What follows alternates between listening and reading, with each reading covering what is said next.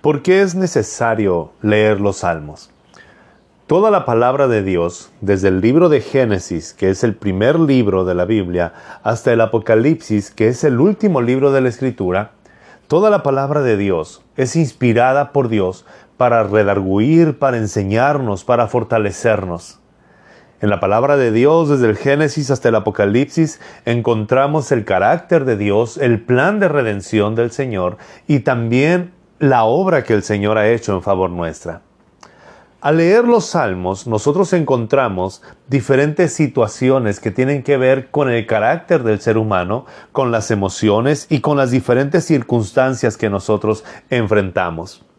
Me gustaría invitarlos a leer el libro de los salmos, iniciando desde el día de mañana, proponiéndote y programando también en tu tiempo el leer, si tienes la capacidad de hacerlo, te invito a que lo hagas, leer cinco salmos diarios. Puedes distribuirlos de diferentes maneras, un salmo por la mañana, dos al mediodía y tres por la tarde o dos por la noche, uno al mediodía o dos en la mañana. Quizá algunos de ustedes van a poder leer por el tiempo que tienen desde la mañana cinco capítulos del libro de los salmos, otros el mediodía y quizás otros por la noche. La idea no es provocar una competencia para saber quién puede leer más libros o leer más capítulos en menos tiempo. De hecho, hay salmos en los cuales tú vas a empezar a leer y te vas a dar cuenta que tienes que detenerte un momento para reflexionar, para hablar con Dios, para agradecerle o simplemente porque el mismo sentimiento que tú estás enfrentando en ese momento es el sentimiento que estás encontrando que el hombre que escribió esa parte de la Biblia también lo estaba enfrentando. Cada día nosotros podemos encontrar refrescamiento en la palabra del Señor y podemos encontrar la renovación que nuestras fuerzas necesitan. ¿Cuántas veces nosotros nos hemos sentido frustrados, cansados o desesperados porque en algún momento miramos a alguien que es una persona que no conoce a Dios, que no ama a Dios y de hecho sus actos son tan malvados que nosotros desearíamos que todo le fuera mal en la vida. Pero encontramos que hay personas que viven alejados de Dios y pareciera que son prósperos, que la enfermedad no toca su puerta y que nunca tienen una duda de seguir adelante en el camino de maldad. En el libro de los Salmos encontramos situaciones como estas. También encontramos en los salmos algunas expresiones de alabanza, de adoración y de reconocimiento a Dios al mirar la naturaleza, al escuchar los planes de Dios y amar sus preceptos. El libro de los salmos nos llevan a considerar la grandeza de Dios y también nos llevan a mirar la sinceridad que tienen los seres humanos para acercarse al Creador. Los salmos celebran a Dios y su palabra. Es por eso que volteamos a mirar a los salmos. Es por eso que debemos de voltear nuestra mirada y regresar de tiempo en tiempo a leer y a releer el libro de los salmos. Así como los salmos nos muestran la celebración a Dios y a su palabra, los salmos también nos muestran al ser humano en la grandeza que pueden tener, pero también en la debilidad que podemos enfrentar. El libro de los salmos es un libro sumamente conocido, en todo el mundo. De hecho, el libro más leído de la Biblia es el libro de los Salmos. Es el libro más extenso también y es el libro que llevó más tiempo en ser redactado. Me gustaría invitarlos en estos minutos que podamos nosotros mirar un panorama general del libro de los Salmos. Antes de entrar a este panorama general, me gustaría recordarles que muchos de los salmos fueron escritos por los líderes de Israel. Samuel, David, Salomón, Esdras. Este libro nos proporciona una visión única tras bambalinas de la historia emocional de un pueblo. El libro de los Salmos, algunos eruditos le dicen que es el diario de aquellos líderes que nosotros vemos victoriosos, pero el libro de los Salmos nos lleva a considerar esa parte en la cual ellos estaban solos enfrentando un cambio, enfrentando o promoviendo un avivamiento, enfrentando a grandes enemigos, de los cuales nosotros conocemos la victoria, pero en los salmos ellos escribieron cómo se sentían y cómo Dios les responde a cada uno de ellos. Al leer los salmos y al estar conscientes que son escritos por los líderes de Israel y que nos permiten conocer este lado emocional, tenemos que comprender que esto es sumamente importante de notar y también es interesante para reflexionar. Los salmos son escritos por personas que nosotros admiramos como héroes de la fe y cada uno de ellos luchaban con lo que nosotros luchamos. Es difícil quizá imaginarte a Moisés luchando contra la desconfianza, contra el pecado, la debilidad. Quizá es difícil imaginarnos al sacerdote Esdras, el escriba que estaba mostrando al pueblo la palabra de Dios y la grandeza que Dios le permitió tener para reconstruir el templo y el altar. Pero ellos enfrentaron lo mismo que nosotros enfrentamos. Los salmos son las notas escritas detrás de cada triunfo. Es una muestra de cada emoción que enfrentaron los líderes del pueblo de Israel. Esto es los salmos. Así que me parece muy interesante y también necesario que volteemos nuestra mirada a los salmos en este mes, que estemos leyendo, al leer cinco capítulos diarios del libro de los salmos, al concluir el mes habremos terminado los 150 capítulos.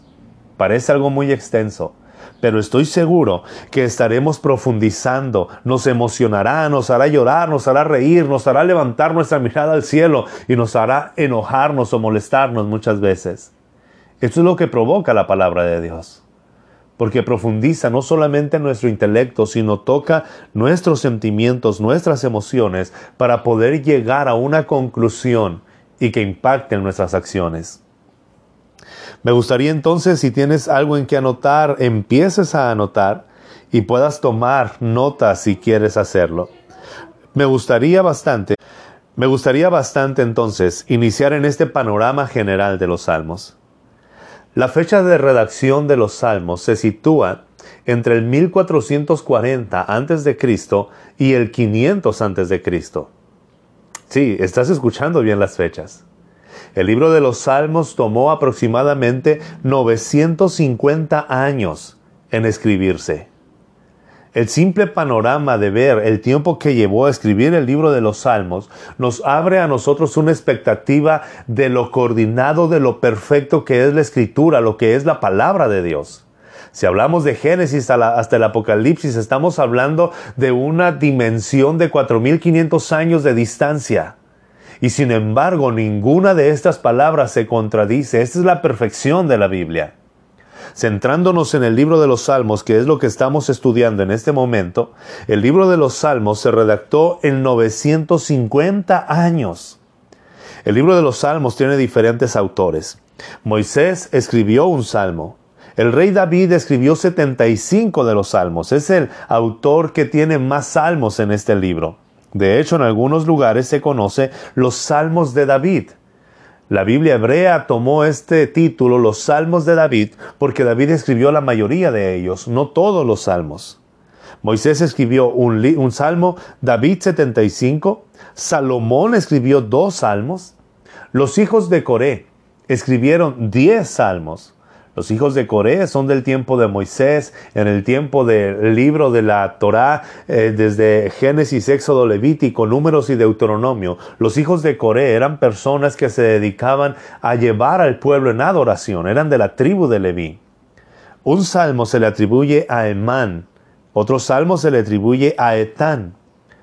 Esdras, el escriba, de quien tenemos el libro y la noción de todas las crónicas, de cómo sucedió el encuentro entre los hombres que no deseaban que el pueblo de Israel reconstruyera Jerusalén, pero Esdras a través de la palabra anima al pueblo. Esdras se le atribuye un salmo. Los hijos de Asaf escribieron doce salmos. El profeta Ageo, tenemos un salmo de él también. Del profeta Zacarías tenemos otro salmo. Y existen 45 salmos que son anónimos. No se sabe quiénes lo escribieron, pero se sabe que son inspirados por el Señor y que nos dan una retribución para la gloria de Dios y para el beneficio de nosotros. Te repito una vez más, solamente rápido esto. Moisés escribió un salmo, David 75 salmos, Salomón dos salmos, los hijos de Coré se le atribuyen 10 salmos, un salmo a Emán, otro salmo a Etán, un salmo a Esdras. Asaf 12 salmos, Ageo uno, el profeta Zacarías otro, y 45 salmos son anónimos. El libro de los salmos está dividido en cinco libros. El primer libro lo encontramos desde el Salmo 1 al 41. El libro 2 se encuentra del Salmo 42 al 72. El tercer libro, la tercera división, está del Salmo 73 al Salmo 89. El cuarto libro se encuentra dividido en el Salmo 90 al 106 y el libro quinto se encuentra en el Salmo 7 al Salmo 150. Este es un panorama general acerca de los salmos. Nos damos cuenta entonces la extensión tan grande que hay. 950 años se ocuparon para redactar este hermoso libro. Aparte de ello, hay diferentes autores que quizá nunca se conocieron, no se relacionaron. Sin embargo, el Espíritu Santo los inspiró a cada uno de ellos y nos dejan una joya de la cual podemos alimentarnos y crecer y aprender. ¿Por qué son tan importantes y tan actuales los salmos? Creo que una de las razones, aparte de ser la palabra eterna de Dios, pero creo que una de las razones es por todos los temas que tocan. Me gustaría si puedes tomar nota de ello, hazlo, pero es muy interesante porque a la luz de esto podemos comprender cómo están los salmos. Los salmos nos hablan acerca de los lamentos. Hay salmos que hablan de un lamento, un lamento individual y también de un lamento comunitario. Hay salmos que nos hablan acerca de un hombre que está enfermo, otro que se queja de los prósperos, de los malvados que son prosperados, otras personas que hay una lamentación también en el pueblo, cómo la nación entera llegaba a, a llorar y a quejarse y a lamentarse delante del Señor.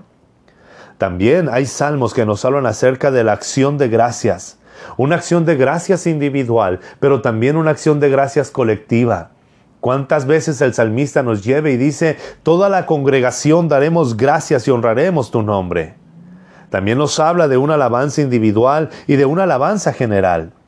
Nos habla de una alabanza donde todo el pueblo está glorificando el nombre del Señor. También hay salmos que nos hablan de una alabanza descriptiva porque un abismo habla a otro abismo, porque un día habla a otro día, porque puedo ver cómo los cielos cuentan la gloria de Dios y cómo la magnificencia de todo lo que el Señor ha hecho está plasmado en su creación. De la misma manera como los salmistas nos llevan a exaltar y a bendecir el nombre de Dios a través de su creación, también el salmista no tiene temor en descifrar o en externar cómo él se siente. Los salmos imprecatorios. Los salmos imprecatorios son estos salmos en los cuales escuchas y lees a los salmistas decir, ¿por qué no se le caen los dientes a los malvados? ¿Por qué no mueren sus hijos en medio de la guerra? Estos salmos en los cuales pueden externar todo su odio y ser sinceros delante de Dios. También existen los salmos sapienciales, donde bebemos de la sabiduría de Dios. Otros salmos también hablan de angustia, de arrepentimiento, de tristeza, de alegría, de dolor, de luto, de pecado. Cuando lees los salmos, en este panorama general te vas a dar cuenta que hay un tema en cada uno de ellos que te hará decir, Señor, gracias, porque yo me siento de esta manera. Gracias, Señor, porque antes de que yo tuviera odio, rencor, amargura, tristeza, dolor o cayera en pecado, hace más de estos años, tú ya habías dejado plasmada en tu palabra lo que yo necesitaba escuchar. Así que, familia, Iglesia Palabra Eterna, amigos, los invito a que podamos estudiar los salmos con detenimiento y que el Señor nos permita crecer en el conocimiento de Él. Oren por mí, que el Señor me dé gracia para compartir lo que Él ha puesto en mi corazón de parte de Él para ustedes, para que seamos edificados y lleguemos a bendecir su nombre y a beneficiar a los que nos rodean. Así que te invito, a partir del día de mañana, poder iniciar a leer cinco capítulos cada día.